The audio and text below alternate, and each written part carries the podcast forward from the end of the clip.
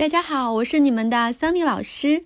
今天是中考常考易错题一百天的第三讲，欢迎来到我的课堂。今天的上海天气有一点点冷，但是寒冷的天气并不能阻挡我们学习英语的热情。好，今天我们一起来看一下这道常考易错题要考察我们的是什么知识点。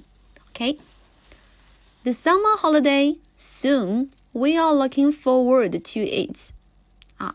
我们看一下这道题目呢，有四个选项，分别是 are coming, is coming, came, come。好，那这道题目我们要选什么呢？Let's think it over。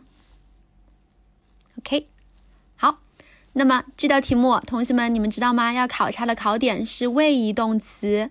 首先，什么是位移动词呢？位移动词表示的是位置的移动的动词。那我们看一下有哪些动词它有代表位置的移动呢？常用的有 come、go、arrive、leave，分别是来、去、到达、离开。对，是不是它们都含有位置的移动呢？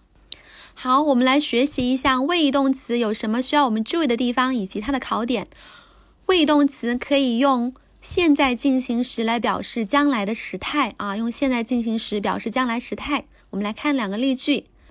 如果我要表达明天我将出发前往巴黎，我要怎么说呢？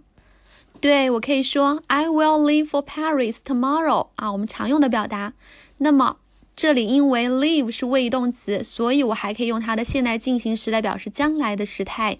我可以说 I am leaving for Paris tomorrow，意思是一样的。明天我将出发前往巴黎，学会了吗？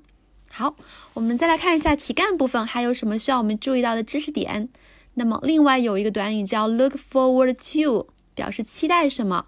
这个短语呢，后面的一个介词是 to，但是这个介词 to 后面并不跟动词不定式哦，我们要注意一下，后面它跟的是动名词，也是 doing 的形式。那么类似短语还有哪些呢？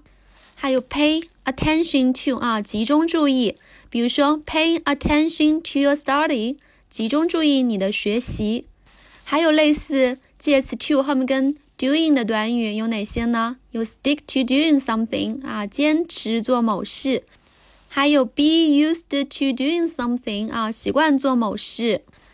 比如我想说，我习惯于在饭后散步。